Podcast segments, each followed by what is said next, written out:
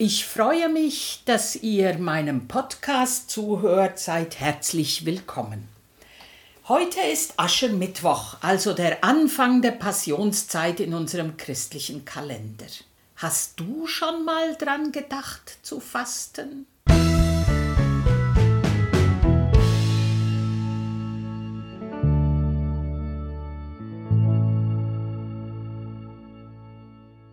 Für Muslime ist der neunte Monat des islamischen Mondkalenders der Ramadan der Fastenmonat und für uns Christen sind es die 40 Tage vor Ostern.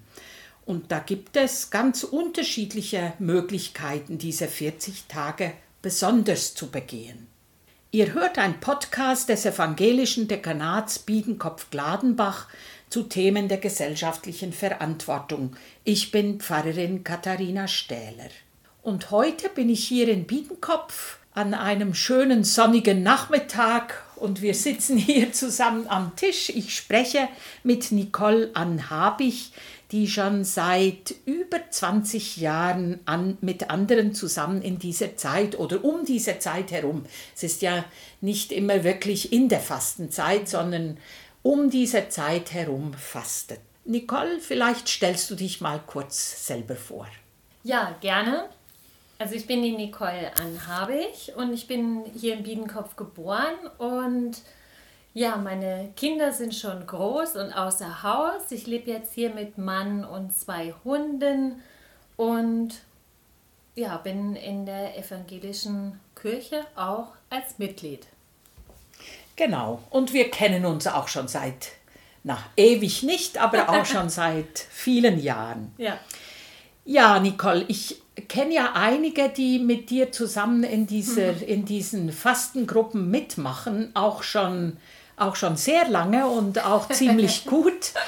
Ähm, es gibt ja so ganz viele Angebote, um mitzumachen in der Fastenzeit. Fasten ist ja nicht nur Fasten, also vielleicht das bekannteste Modell ist dieses sieben Wochen ohne.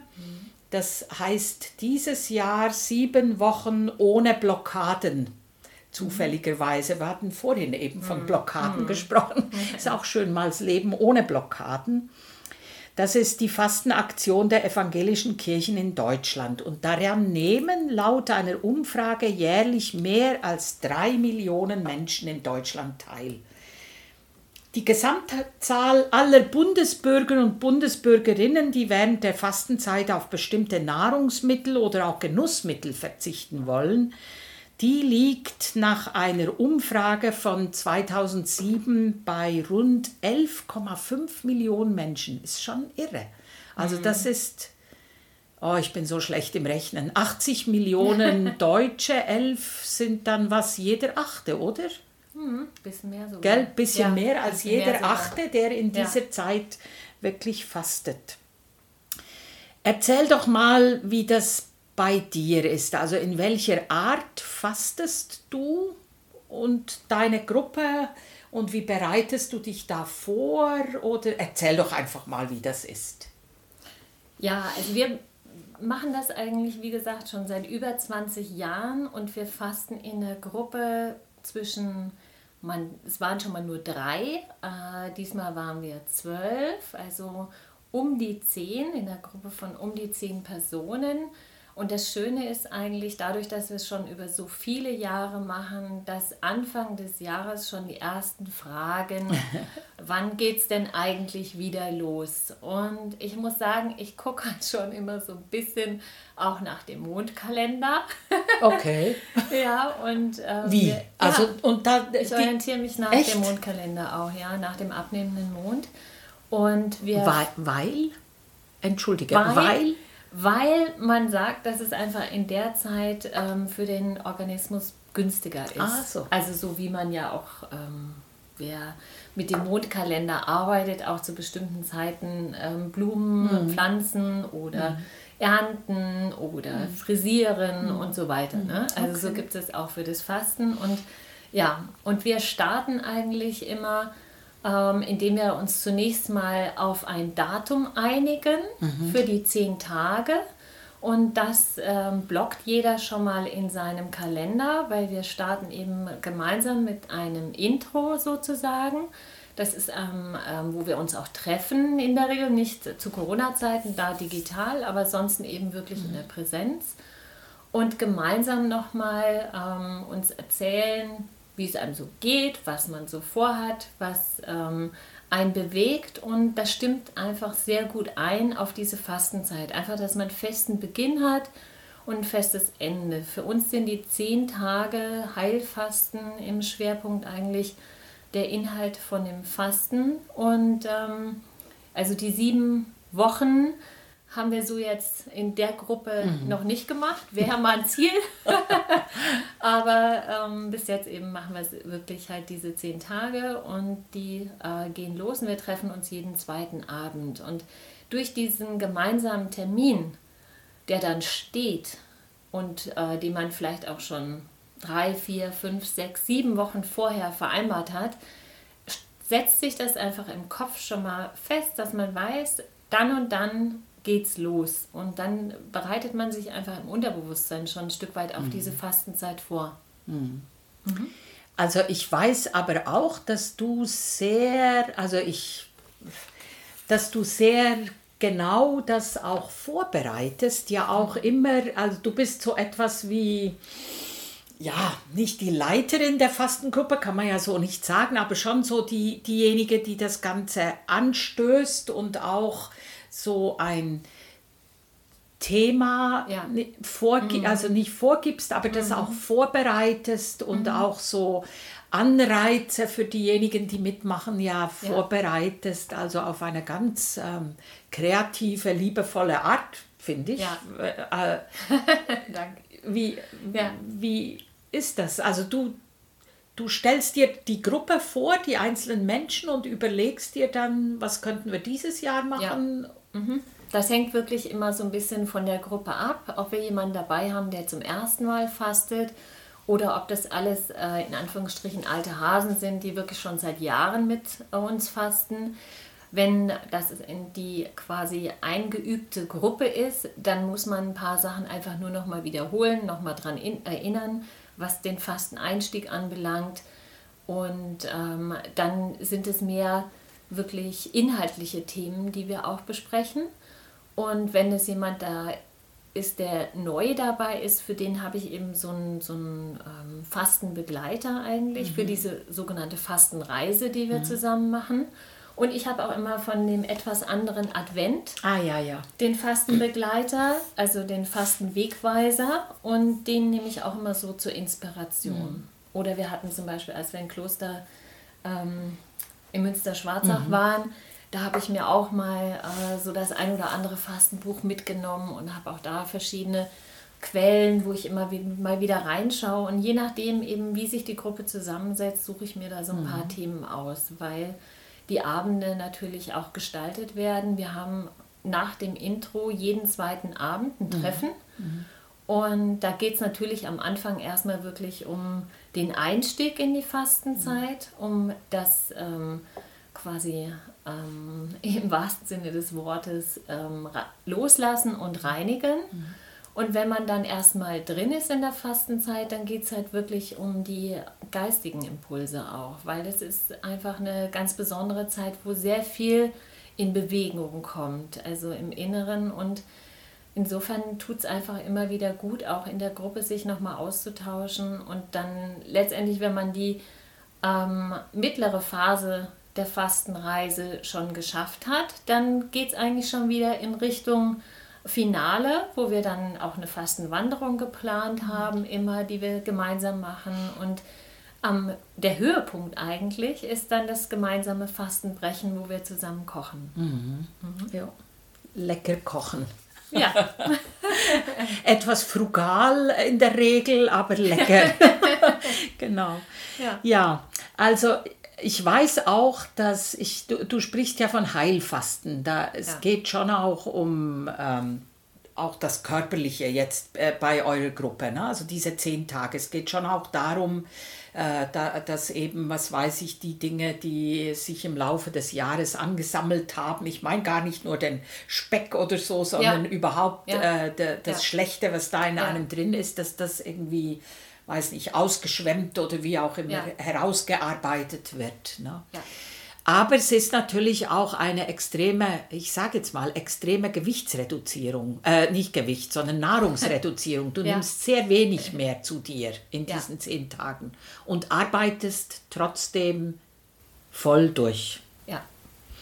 Muss man nicht. Also man kann natürlich sich auch Urlaub nehmen, aber wir haben das so, dass wir am Wochenende den Einstieg haben mhm. und dann die ersten zwei Tage, die ja in der Regel halt den, den Umstieg quasi ausmachen, dass wir da halt äh, Samstag, Sonntag einsteigen. Das ist dann leichter, weil man halt wirklich keine mhm. Verpflichtungen hat. Man mhm. friert am Anfang. Mhm. Und äh, es kann auch schon mal sein, dass solange der Darm noch nicht gereinigt ist, dass man wirklich auch mal Kopfschmerzen mhm. bekommt. Aber das bedeutet halt wirklich einfach, dass man noch ein bisschen mehr trinken muss. Bei dem Heilfasten, was wir machen, äh, trinken wir wirklich möglichst drei bis vier Liter pro Tag. Immer vor jeder, also zu jeder Mahlzeit, die man sonst hat, wirklich so einen halben Liter auch. Und wir essen morgens ein Drittel Banane oder eine kleine Pellkartoffel mhm. mit einem Löffel Joghurt. Und dann kann man, wenn man möchte, um die Mittagszeit ein bisschen Gemüsebrühe, aber die Gemüsebrühe ist halt mehr nur am Gemüse vorbeigelaufen. Mhm. Das ist mhm. also wirklich mhm. die Flüssigkeit, die wir zu, zu, uns nehmen. Und am Abend gibt es halt leckeren Tee mhm. und noch einen Tee oder mal den Tee. Und dann nehmen wir auch den Tee. Und der schmeckt ja dann immer sehr lecker. Mhm. genau, also das sind so die ähm, Aspekte, was die Ernährung anbelangt. Und da geht es halt wirklich darum, dass wir den Darm reinigen, weil sehr viele Krankheiten aus dem Darm mhm. kommen. Und trotzdem ist diese Fastenzeit eben auch wirklich eine Reinigung und ein Loslassen ähm, über die reine körperliche Reinigung mhm. hinaus.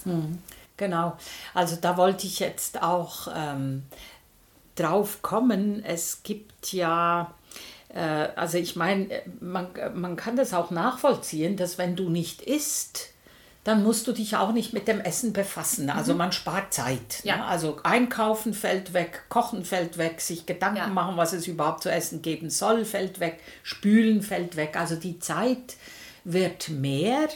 Ähm, Allerdings wird eben auch gesagt, dass durch das Fasten andere Kräfte frei werden, die sonst nicht da sind. Mhm. Ich, ich gehöre ja zu den Menschen, die jetzt noch überhaupt nie in meinem Leben gefastet hat.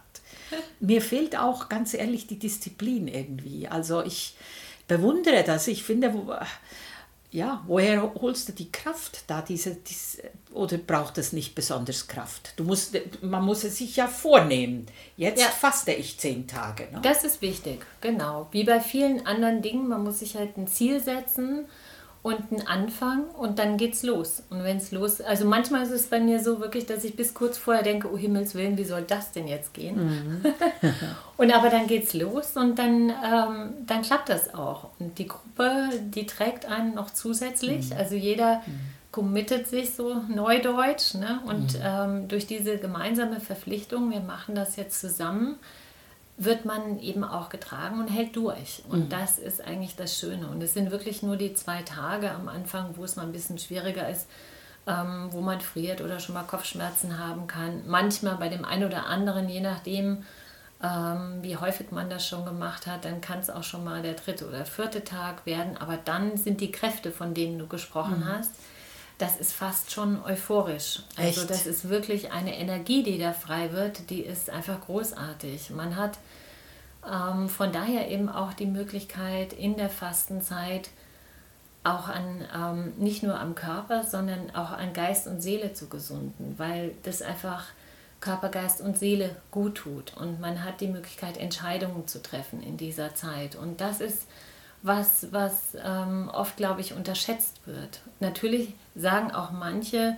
ähm, dass man, wenn es einem nicht gut geht, auch gesundheitlich, ob eine Erkältung oder wie auch immer, dass man da ruhig mal ein, zwei Fastentage einlegen soll, weil der Körper dann Selbstheilungskräfte entwickelt. Mhm. Und das ist tatsächlich der Fall. Also es kommt dann dieser Energieschub und das ist unglaublich zu erleben, weil das, mhm. ähm, das ist fast, ähm, ja, wie so ein, so ein Push und, und man hat auf einmal Kraft und Energie, wo man nie gedacht hätte und entwickelt Ideen und das ist ähm, sehr wertvoll. Mhm. Es, ist eine sehr, es ist wie ein Geschenk.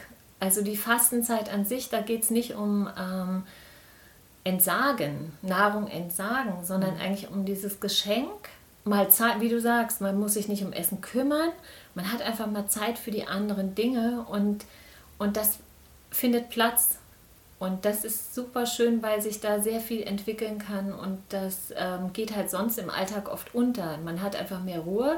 Man ist natürlich müder insgesamt, man, man wird auch einen Ticken langsamer, aber man ähm, entwickelt einen sehr viel intensiveren und, und die Aufmerksamkeit des Geistes ist sehr viel höher. Okay. Mhm.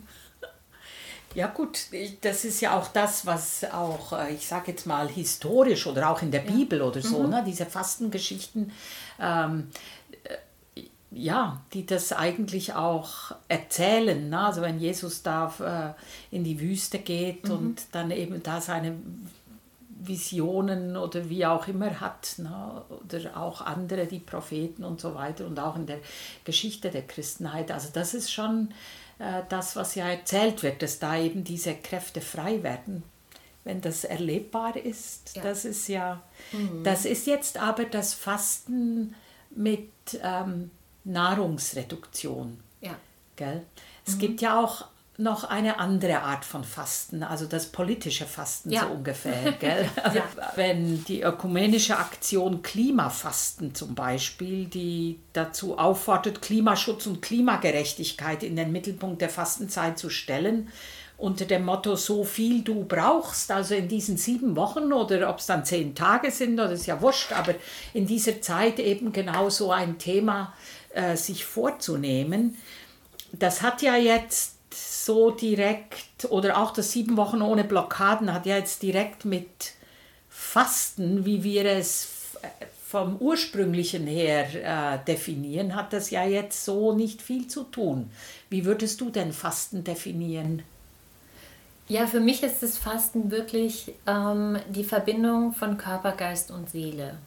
Und wenn wir das gemeinsame Fasten machen durch die Nahrungsreduktion, haben wir eben einmal den Körper, wir haben aber eben auch ähm, Geist und Seele. Und dieses politische Fasten, das ist dann wirklich mehr in Richtung vielleicht Geist auch, mhm. dass man sich fokussiert auf ein Thema mhm. und sich für dieses Thema einfach mehr Zeit nimmt, um sich mit dem Thema auseinanderzusetzen, drüber nachzudenken, wie jetzt hier eben äh, so viel du brauchst. Mhm. Dass man in der Zeit, und das macht das Fasten ja, ich bin in der Fastenzeit für eine ähm, ein bestimmtes Thema, was, was ich mir raussuche oder eben für ähm, dieses Heilfasten fokussiert und mhm.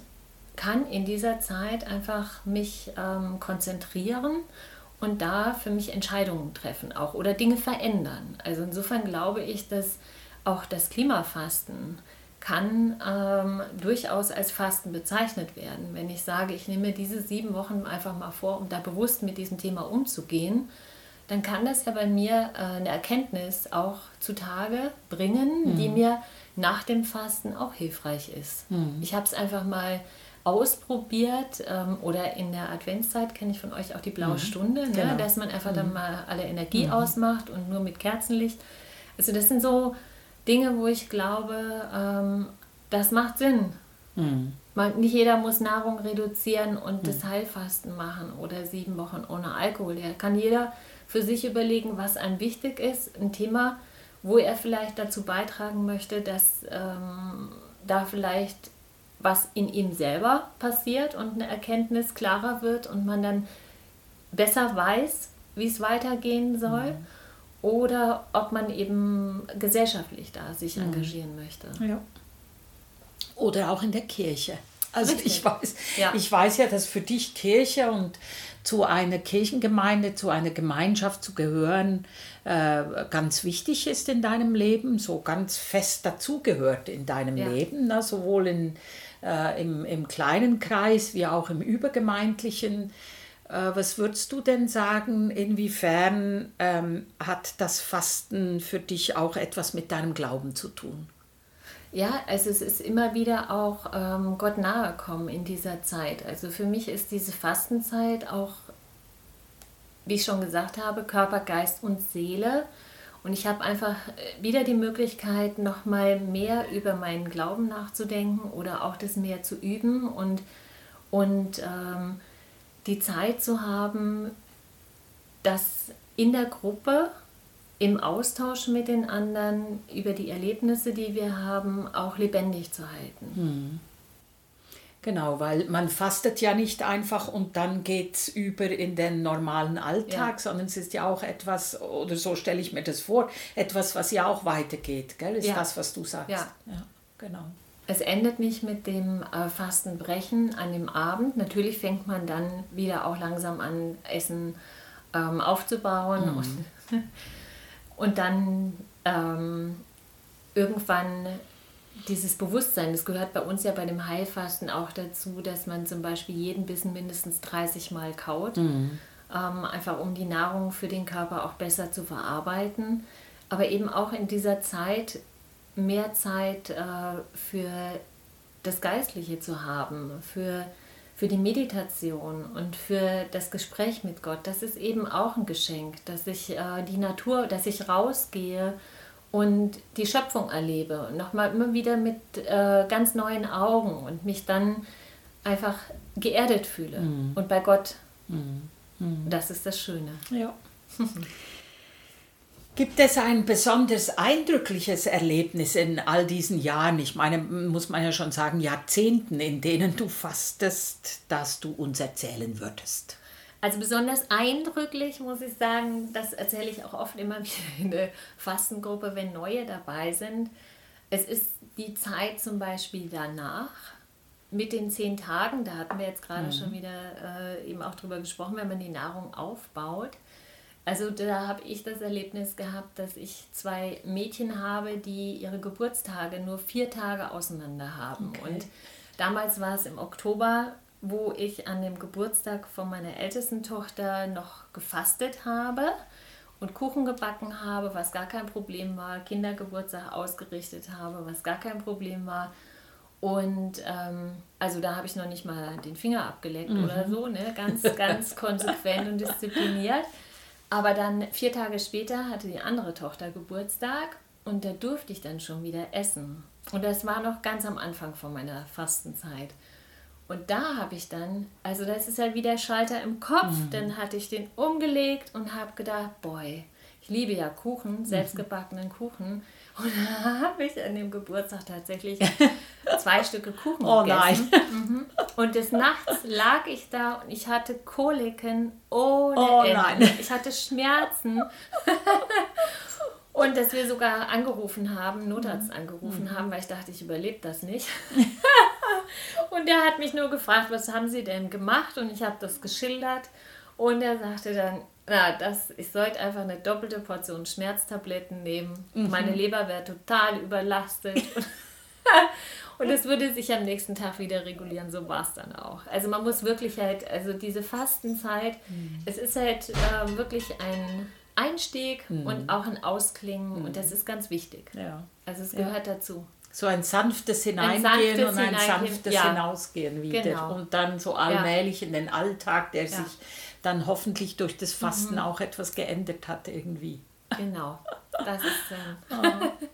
Ja, vielen Dank, Nicole Anhabich. Sehr gerne. Danke euch allen fürs Zuhören. Bis zum nächsten Mal. Tschüss.